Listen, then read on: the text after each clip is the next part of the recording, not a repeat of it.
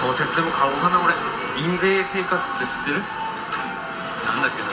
なんか本とか音楽とか作ってあめちゃくちゃ人気出ればさか ほらカラオケのさあれ歌われまくれば入ってくんじゃん。ああいうシステムいいなと思って自分が何もしなくてもあのお金が入ってくるっていう。不労所ってさ一回作ったらあとは人気それがもし人気出たらもうお金が入ってくるっていうシステム。なかなかそういう理由で書くやつはいないけどでも動機がそれですっていうのはあある意味あれじゃね。ネタじゃね。サイコパスだ。な 書きますよ。書きますよ。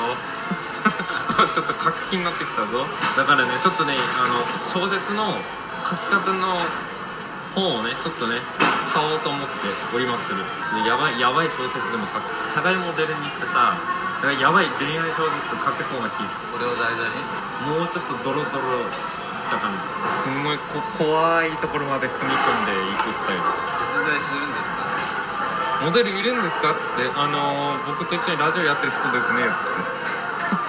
あそうなんですねっつって。言っちゃダメだろそれ。マジです。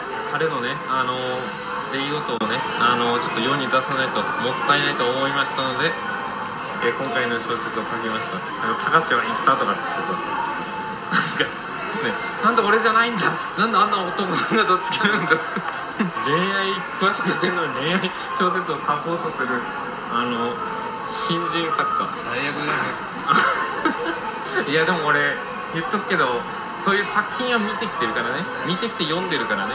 経験系実際の体験はないけど俺あの映画とかであのしっかりとインプットしてる。恋愛小説であれか殺人でも書いちゃう。誰だやったのこれっつって酒井お前だろっやってやってませんよそのうち作者もあの精神を病む。なんかさ作品がなんかハマりすぎてあれだよね。あのジョーカーのヒース・レジャーみたいになっちゃう。妄想と想像力で書書くしかないよね恋愛に関しては。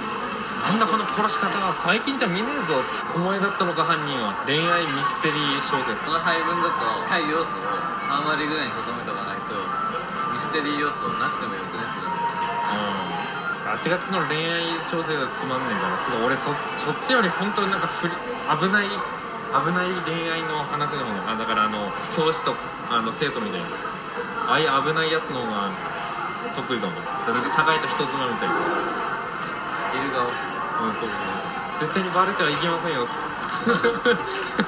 てでそれじゃ面白くないからバレますはい修羅場になりますつって「何やってんだお前」